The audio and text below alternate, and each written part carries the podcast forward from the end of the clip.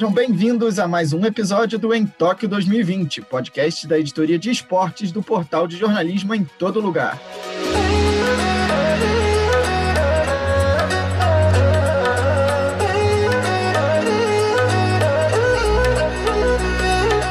Episódio desta segunda-feira, dia 2 de agosto, vai trazer para vocês o que de melhor aconteceu nas várias competições que rolaram.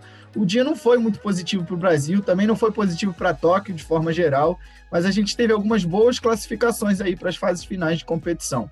Além disso, a gente tem, como sempre, a nossa agenda completa para o próximo dia de disputas, com muito representante em ação.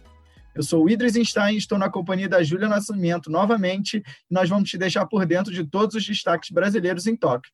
E vamos começar então com o nosso destaque do dia. As regatas da vela envolvendo os nossos representantes tiveram que ser adiadas por questões climáticas, primeira vez que há essa necessidade lá em Tóquio. Com direito à expectativa de medalhas para o Brasil, as disputas passaram da madrugada de hoje para de amanhã, terça-feira, devido às más condições do vento, que é um fator determinante na modalidade. Nossas duplas Fernanda Oliveira e Ana Barbachan, Martine Grael e Caena Kunze, Henrique Adá e Bruno Bentley e Marco Grael com Gabriel Borges vão para a água então logo mais, caso o vento ajude.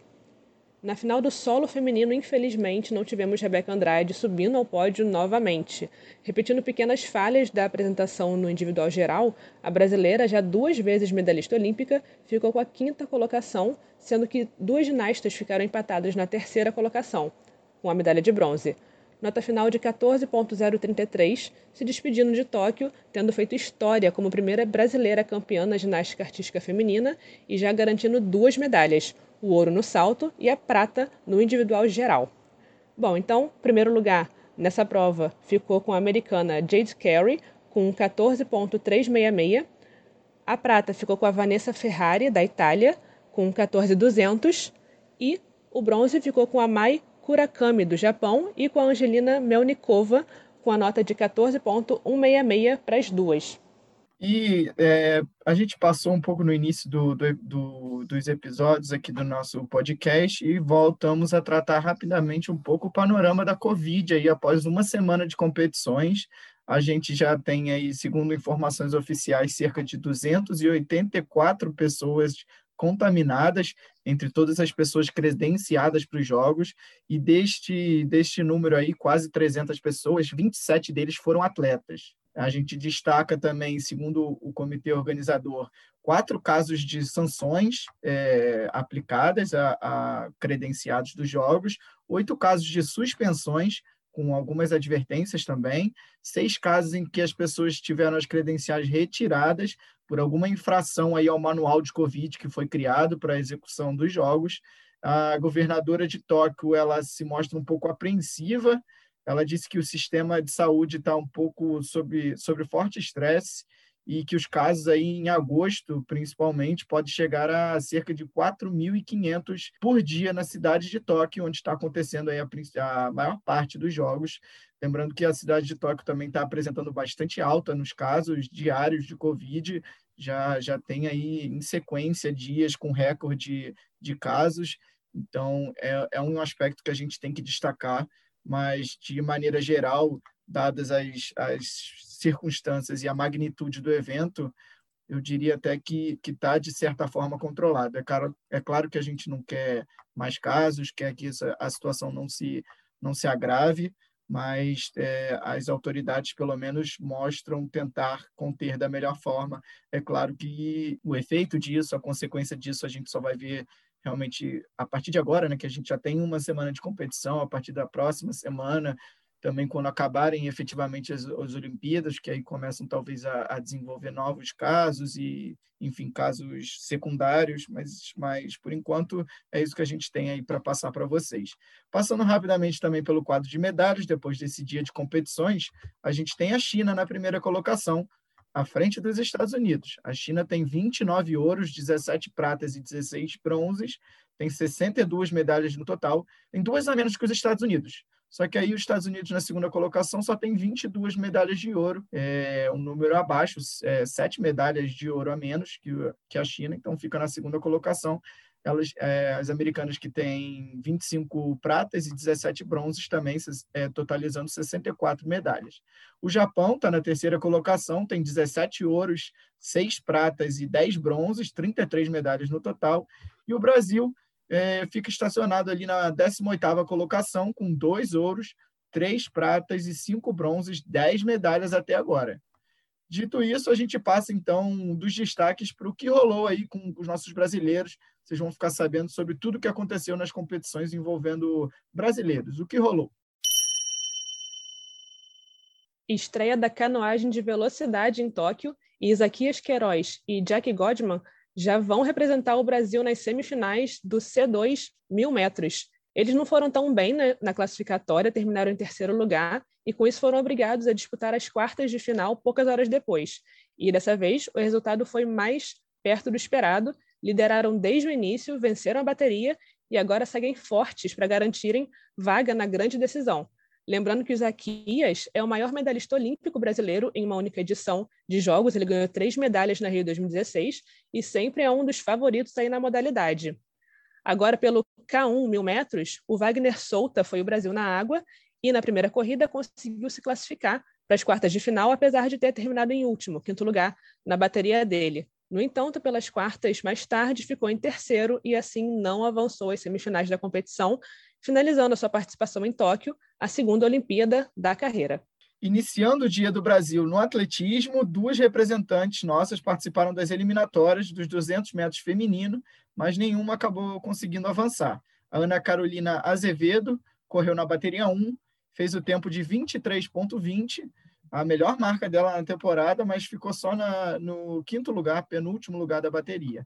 Na sequência também foi a vez da Vitória Rosa tentar a classificação, dessa vez na bateria 4, Aí ela fez também um tempo um pouquinho mais, mais acima, né? 23,59, e também terminou na penúltima colocação da bateria dela, em sexto lugar, também não avançou.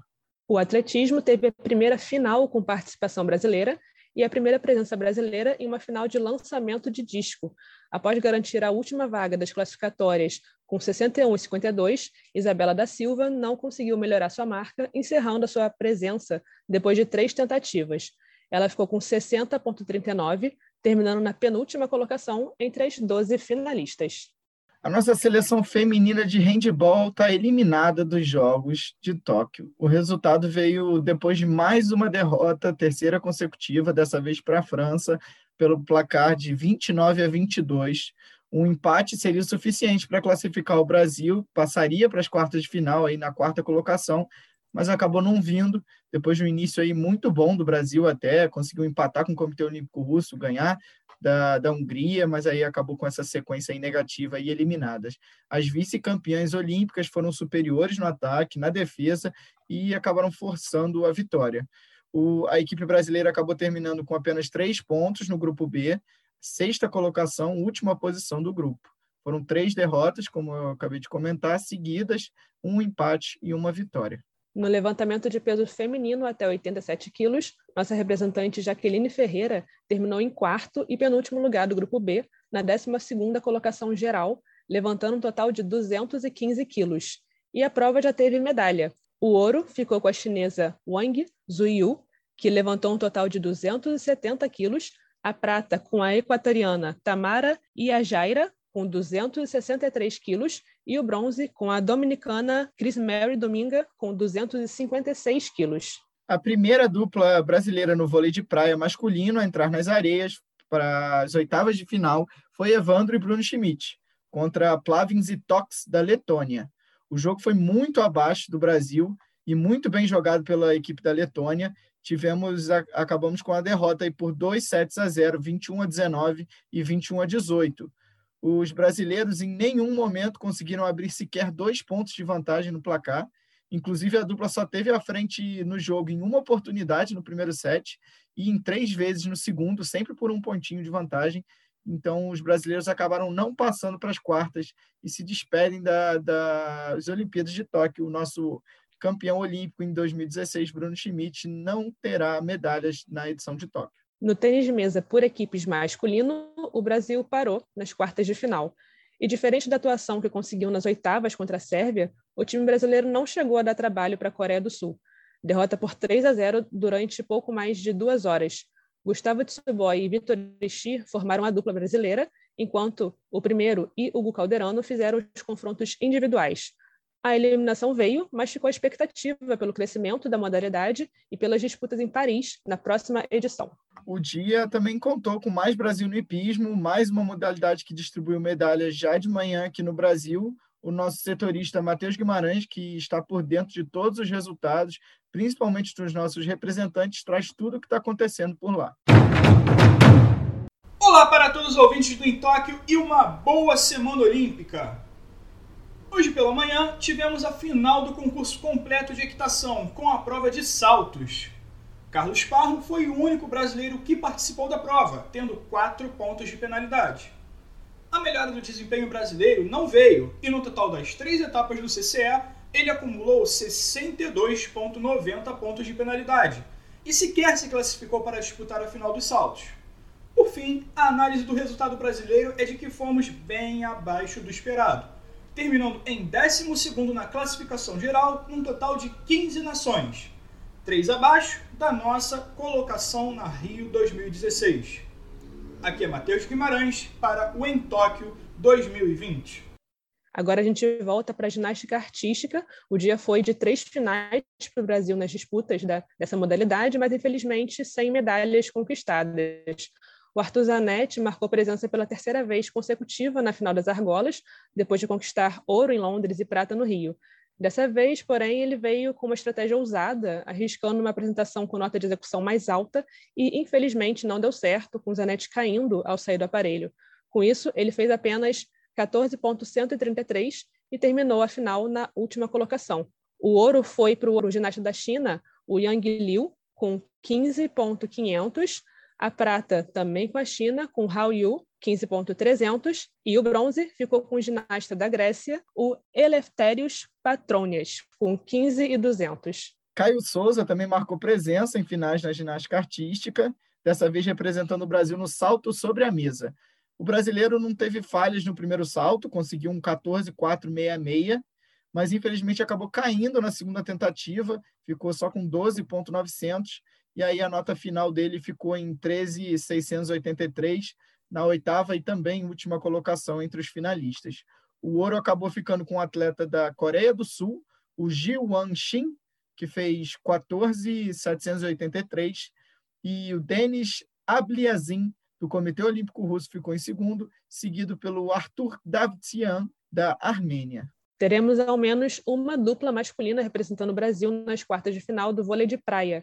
O Alisson e o Álvaro Filho confirmaram o favoritismo em cima da dupla mexicana Gachola e Rubio, vencendo com tranquilidade por 2 sets a 0, parciais de 21-14 e 21-13. Os próximos adversários seriam Evandro e Bruno Schmidt, mas eles perderam seu confronto e quem passa para enfrentar os brasileiros é a dupla da Letônia, Plavins e Tox. Último jogo então da fase de grupos pelo vôlei feminino de quadra contra a seleção keniana aí que ainda busca melhores condições de treinamento, mal tem local para treinar, material de treinamento, são treinadas inclusive pelo Luiz, Luiz Omar de Moura, que é técnico do Osasco aqui no Brasil, teve que levar equipamento para as quenianas conseguirem ter certa estrutura de treinamento, mas o Brasil, quanto ao jogo, o Brasil jogou leve, livre, leve solto, venceu, garantiu a primeira colocação do grupo, as parciais foram de 25-10, 25-16, 25-8, deu para rodar bastante o elenco, colocar nomes como Natália, Rosa Maria, até mesmo Ana Cristina, nossa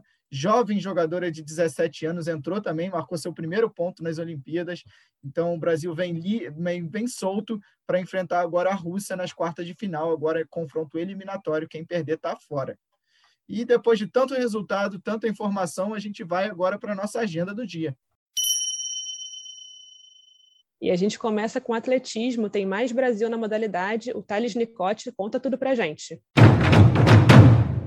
O Brasil tem a chance de conquistar as primeiras medalhas no atletismo ao longo do próximo dia olímpico. Os trabalhos da modalidade começam a partir de nove da noite. Almir Júnior, Alexandro Melo e Matheus Sá disputam as classificatórias do salto triplo. Cinco minutos depois começa a prova dos 1.500 metros rasos com o brasileiro Tiago André em busca de uma vaga na final. Quem também busca uma final olímpica são as brasileiras Jusilene Lima e Laila Ferrer no lançamento de dardo. Prova que começa às 9h20. 9h45 é a hora das classificatórias dos 400 metros rasos, com Tiffany Marinho. Já os brasileiros Aldemir Júnior, Jorge Vides e Lucas Vilar vêm para as pistas em busca da final dos 200 metros rasos a partir de 11h05 da noite. E para fechar a noite com chave de ouro, temos grandes chances de medalhas na final dos 400 metros com barreiras.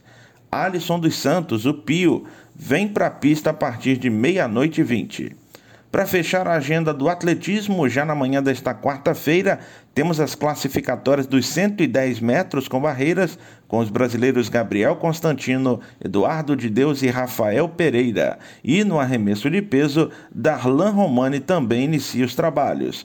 A outra chance de medalha do Brasil vem do salto com vara. O atual campeão olímpico Thiago Braz faz a final da prova a partir de 7h20 da manhã.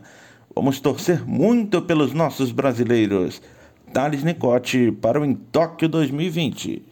Canoagem masculina também, Isaquias Queiroz nas águas. O Matheus Guimarães é quem sabe de tudo que vai rolar hoje. Ontem à noite tivemos a estreia dos nossos brasileiros na canoagem de velocidade em Tóquio. Infelizmente, o Wagner Souto está eliminado da única categoria que ele participou, os mil metros do caiaque masculino. Já a dupla Isaquias Queiroz e Jack Godman remou forte e está na semifinal dos mil metros da canoa masculina em duplas. Na primeira bateria classificatória, eles ficaram em terceiro lugar, com um tempo de 3 minutos e 48 segundos, atrás apenas da dupla chinesa e da dupla cubana. Na disputa das quartas de final, Isaquias e Jack competiram também na primeira bateria, e ficaram em primeiro lugar com os mesmos 3,48 da etapa qualificatória e conseguiram a classificação para a próxima fase. Amanhã, por volta das 9h52 da noite, pelo horário de Brasília, teremos a semifinal e o Brasil pegará uma bateria duríssima com a Alemanha, Canadá, Cuba e República Tcheca, onde apenas as quatro primeiras nações se classificam para a grande final. Então fiquem ligados que amanhã é dia do Brasil inteiro remar forte com Isaquias Queiroz e Jack Godman. Aqui é Matheus Guimarães para o Em Tóquio 2020. Tem vôlei de praia feminino, o Armando Edra conta as informações. Após a eliminação de Agatha e Duda nas oitavas de final do torneio olímpico, a esperança brasileira por medalha no vôlei de praia feminino fica por conta de Ana Patrícia e Rebeca, que irão jogar as quartas de final contra as suíças Heydrich e Verdepré às 10 horas da noite. Para que as chances de mais uma vitória brasileira seja possível, Ana e Rebeca precisam manter a mesma paciência que tiveram no jogo contra as chinesas, administrando seus erros e impondo o próprio ritmo sobre as adversárias. Armando Edra para o Em Tóquio 2020. Vôlei de quadra masculino também, o Armando Edra conta aí sobre o nosso confronto entre Brasil e Japão. A seleção masculina terminou em segundo lugar no grupo da morte do torneio olímpico. Por isso, nas quartas de final, terá como próximo adversário o Japão, a uma da manhã de terça-feira. Apesar do Brasil ter amplo favoritismo na disputa, o fato de estarem jogando em casa pode dar um combustível extra na força de vontade japonesa em lutar pela medalha. Armando Edra para o Em Tóquio 2020. Agora a gente vai para a luta com o boxe. Tem mais Brasil no feminino e no masculino. Rafael Cruz. O Brasil segue muito bem obrigado no boxe. Amanhã pela manhã nós vamos ter três brasileiros no ringue, dois pelas quartas de final e um pela semifinal. Beatriz Ferreira vai ser a primeira, ela vai enfrentar a Rekona Kodirova do Uzbequistão às 5 horas da manhã pelas quartas de final do peso leve feminino. Também pelas quartas de final e também pelo peso leve, só que masculino, Vanessa Oliveira vai encarar o cubano Andy Cruz um pouco mais tarde, às 6h18 da manhã. Os dois podem garantir medalhas se vencerem suas lutas e avançarem para as semifinais, porque no boxe não tem disputa de terceiro lugar e os dois semifinalistas que não avançarem à final ficam com bronze. Abner Teixeira já está lá na semifinal e já tem sua medalha garantida, só falta decidir a cor, e ele vai fazer isso amanhã às 6h50 da manhã. Ele vai enfrentar outro cubano, o Júlio Lacruz, pela categoria peso pesado masculino. Rafael Cruz para em Tóquio 2020.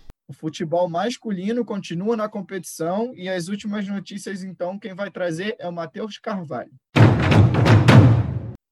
Após vencer o Egito nas quartas de final por 1 a 0, a seleção masculina de futebol volta a campo na madrugada de terça para encarar o México, às 5 horas da manhã no horário de Brasília, no estádio Ibaraki Kashima. Os mexicanos são velhos conhecidos do Brasil nas Olimpíadas. Foram campeões sobre a seleção em Londres 2012. O confronto de semifinal vale uma vaga na grande final olímpica. Matheus Carvalho parou em Tóquio 2020. E tem mais ginástica também. A Maria Carolina Fernandes conta as últimas notícias. A final individual da trave na ginástica artística feminina acontece amanhã às 5h50 da manhã pelo horário de Brasília. Flavinha Saraiva será representante brasileira nesta categoria. Nas, nas individuais de hoje, tanto no masculino quanto no feminino, o Brasil infelizmente não conseguiu nenhuma medalha. Maria Carolina Fernandes para Tóquio 2020. A luta olímpica marca presença também em Tóquio nesse dia de competições. Quem conta pra gente as últimas informações é o Rafael Cruz. A luta olímpica vai ter mais um dia de disputa em Tóquio. A brasileira Laís Nunes vai enfrentar a búlgara Tabi 6 às 1h10 da madrugada de hoje para amanhã, para as oitavas de final da categoria até 62 quilos. A luta olímpica se desenrola em três rounds de 2 minutos e o objetivo é dominar o adversário de costas no chão. Mas também são computadas outras pontuações, como derrubar o oponente, tirá-lo de dentro do círculo e expor, mas sem chegar a tocar as costas no chão. No estilo livre, onde a Laís vai lutar, as pegadas não têm muito limite e podem ser aplicadas em qualquer parte do corpo, desde que não sejam perigosas. Caso nenhum dos atletas consiga mobilizar o adversário, a luta é decidida por pontos que variam de acordo com os golpes e as punições dadas. Derrubar vale de 3 a 5 pontos, tirar o adversário do círculo vale 1 ponto e expor rende 2 pontos. Rafael Cruz para o em Tóquio 2020. E a gente tem mais competição na vela, as regatas que foram adiadas e mais regatas pela frente. O Lucas Furtado conta tudo. Você ouviu no, no que rolou, os ventos mudaram todos os planos e a programação que iria acontecer nessa segunda foi adicionada também na grade desta terça-feira. Todos os eventos de segunda e terça vão acontecer no mesmo dia. As provas da 470 vão ocorrer em Zushi e as corridas da medalha em Enoshima. Aos 5 minutos dessa terça ocorrem as provas 9 e 10 em sequência da 470 feminina e 10 minutos mais tarde começa as provas finais masculinas. À meia-noite e 33 começa as disputas por medalha com a 49er FX feminina e Martine Gael e Karena Kunze estão brigando por medalhas. Uma hora mais tarde teremos a 49er masculina com os, o Medal Race.